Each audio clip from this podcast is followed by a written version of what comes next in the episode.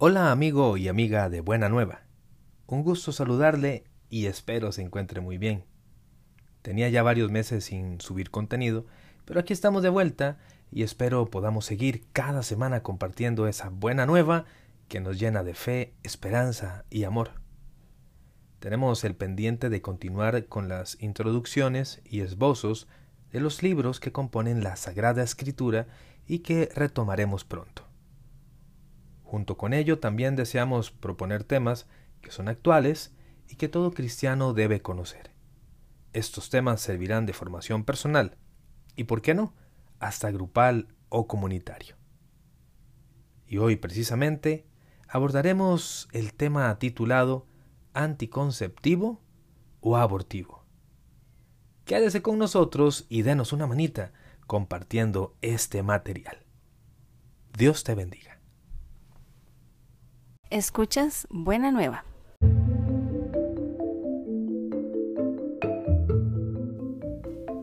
Juan Pablo II en el numeral 13 de su Carta a las Familias, escrita en 1994, se refiere a la crisis de nuestra época como una profunda crisis de la verdad.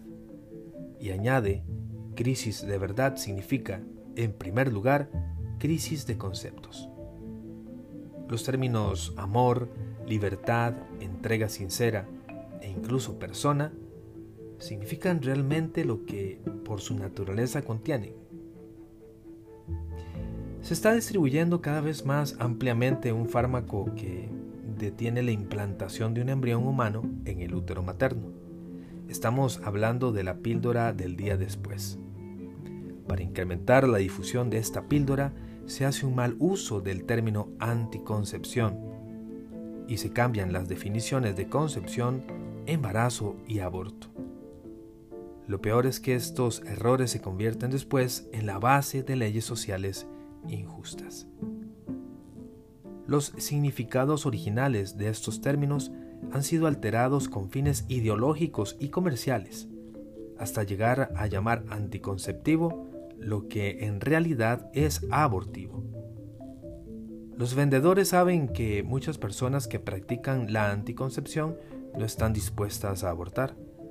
De ahí surge el interés de hacer pasar como anticonceptivo lo que en realidad es abortivo. Repasemos algunos conceptos básicos.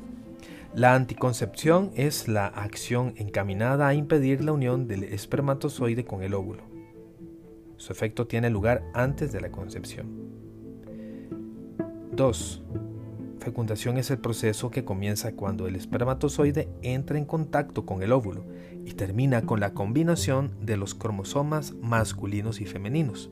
Este proceso se completa en aproximadamente 24 horas. Número 3. Cigoto es la célula formada por la fusión del espermatozoide con el óvulo. Como consecuencia de esta fusión, comienza una nueva vida humana. El cigoto es el principio de un embrión, es decir, de la concepción de un nuevo ser humano y el inicio de un embarazo. Número 4. Abortivos son fármacos cuyo efecto tiene lugar después de la concepción. La píldora del día después, el día después de la relación sexual, está cargada con grandes dosis de estrógeno para evitar la implantación del embrión en el útero. La implantación tiene lugar seis días después de la fecundación. La píldora no busca evitar la fecundación, pues esta ya ocurrió antes de tomarla. Lo que evita esa píldora es la implantación de un embrión humano en el útero materno. En consecuencia, no debe llamarse píldora anticonceptiva, sino píldora abortiva. Los vendedores de la píldora del día después necesitaban presentarla como anticonceptiva y no como abortiva.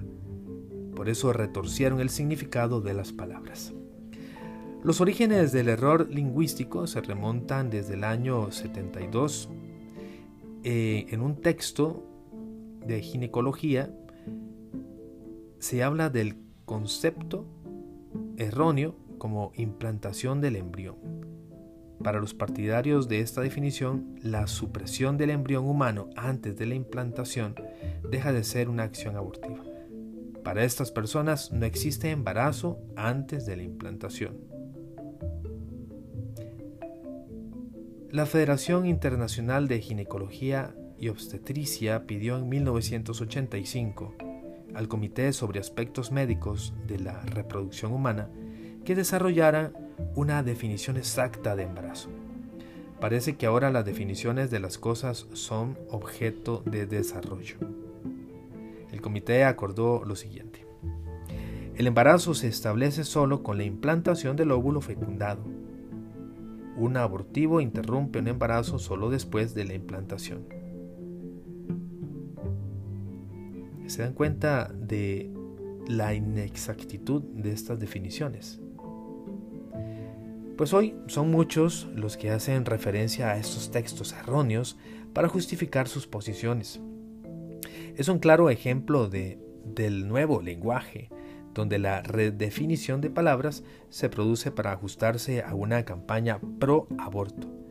Evidentemente, cuando se cambia el significado de una palabra, la verdad se traiciona.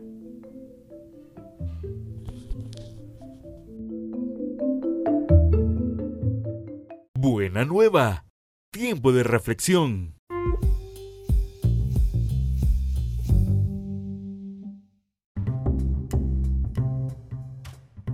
Desde entonces se hace difícil devolver a las palabras su significado verdadero y científico porque durante las últimas décadas la intención de influir sobre los creadores de opinión en la sociedad ha tenido un gran éxito.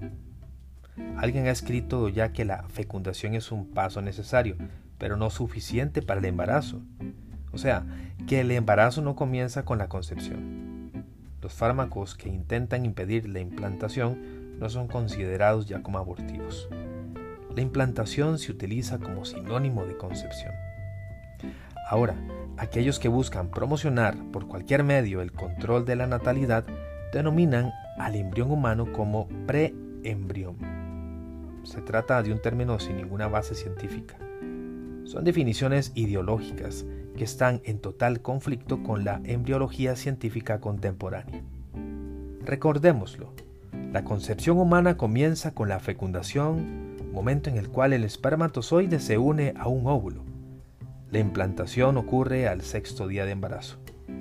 Cuando ocurre la implantación, la mujer ya lleva seis días de embarazo.